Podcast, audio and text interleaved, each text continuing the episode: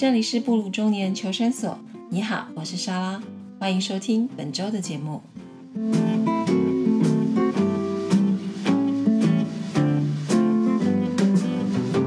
Hello，大家好，我是舰长莎拉。这个是布鲁中年求生所的第一集。第一集呢，主要是想要让大家能够多多认识我，然后也认识我的网站 afterfortyinme.com。我的节目名称是“ Blue 据点布鲁中年求生所”。前面的英文“不入”指的是说，像我们中年人跨越呃四十之后，其实在情绪上面会有很大的起伏，忧郁、低潮。那我希望我们可以尽快去克服这个问题，所以我用句点来代表。步入中年，只是说我自己在呃跨越中年之后，不断的。希望我自己有有所改变，因为我希望这个改变可以让我我成为我自己眼中那种布鲁蛇的人。那至于求生所，是因为在呃开始写网站之后，我就发现其实很多男人跟女人在中年之后都很压抑低调，然后其实不太希望分享自己内心的事情。那我希望有一个节目，至少可以，也许我说的事情、分享的主题会 touch 到大家的心里面。所以这个是我节目名称的由来。我的节目其实应该就是算是一个中年生活的分享频道，所以关于中年人的议题，我觉得我都会讲到。但有个很大部分就是关于中年职场，因为我的先生和我先生布莱恩，他和我在呃之前是共同创业。那我们是在二零二零年结束公司之前，其实他就开始已经在找工作了，想要回到职场上面去。可是因为那时候。已经过四十，你要再回去职场，其实真的是一件很大的挑战，也很艰困。不容易回去了之后，那以中年人的年纪，你回到职场上，当然会有很多不友善的对待。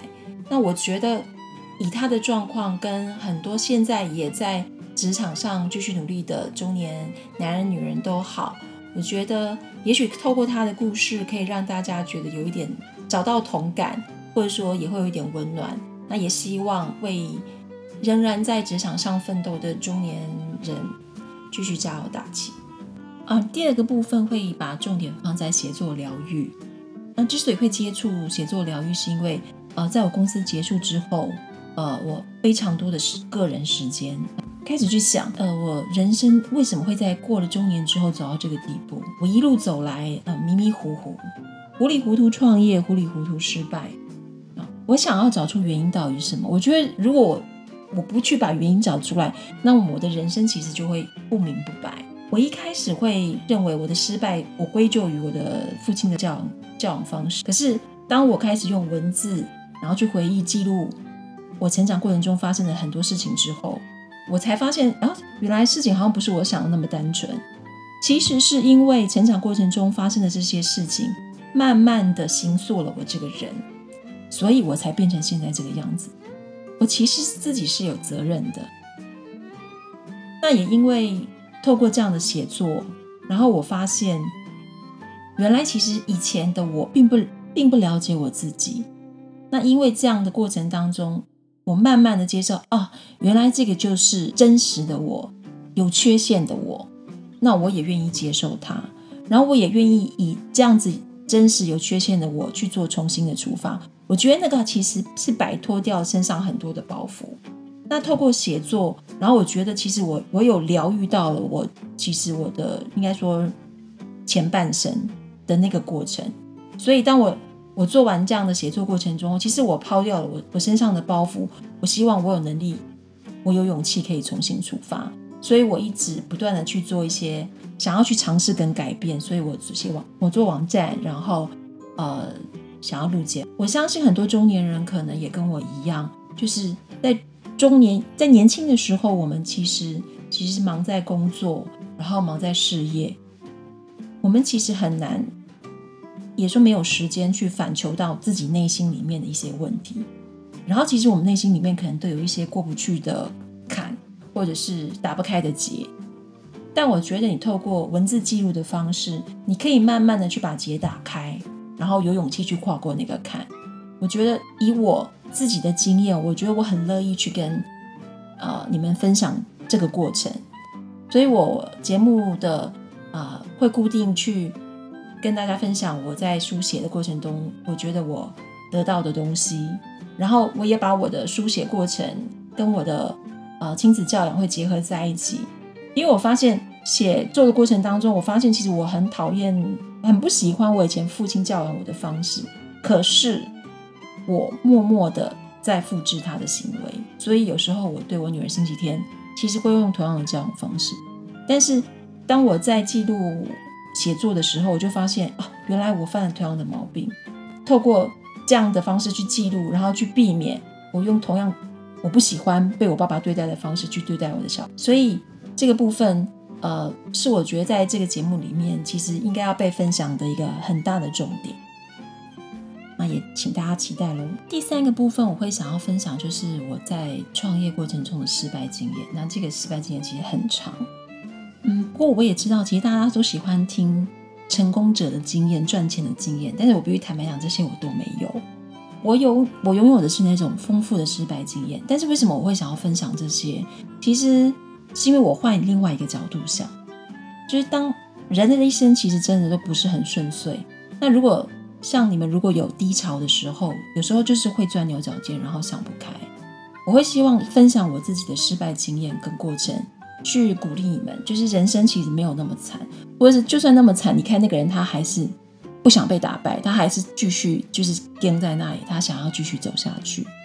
我觉得失败还是有它的价值，也许这个失败对我来讲其实是很大的损失，但是我觉得也许对你们来讲是个很大的礼物，也说不定。所以第三个部分我会来分享，就是关于我在呃。创业里面的失败经验，还有一些关于人性险恶的部分。最后一个部分呢，则是会分享一些中年人婚姻的一些问题。我跟 Brian 结婚其实已经快十五年了，那中间的磨合，还有一些相处的美美嘎嘎，我其实有蛮多感触的。那以前我们在创业的时候，我们几乎是二十四小时都在一起。我觉得这个对很多人来说其实都很可怕。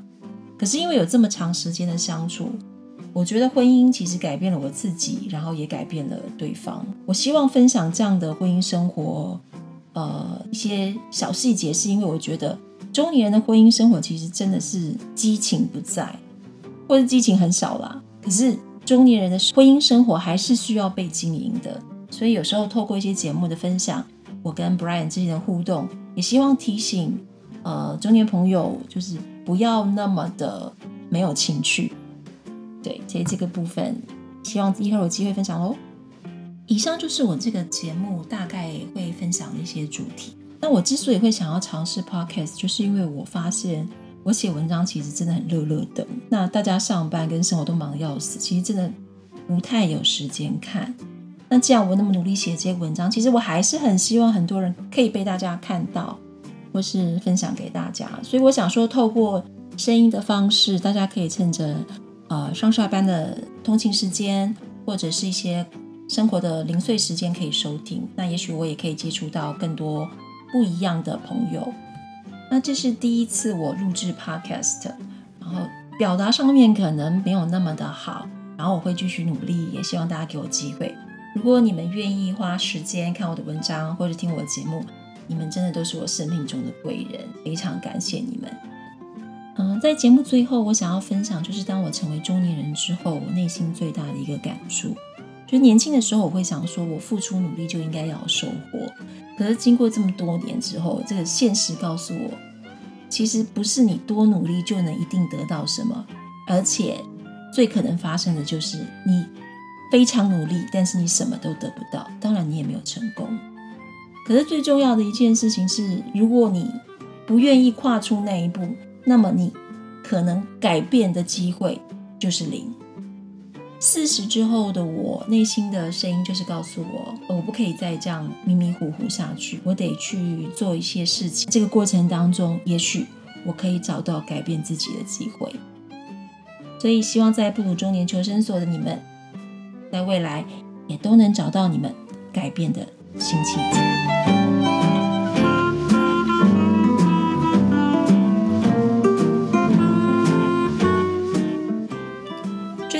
就到这里结束喽。谢谢大家的收听，布鲁中年求生所每周五定期更新，欢迎大家订阅我的节目，也要记得给我评分哦。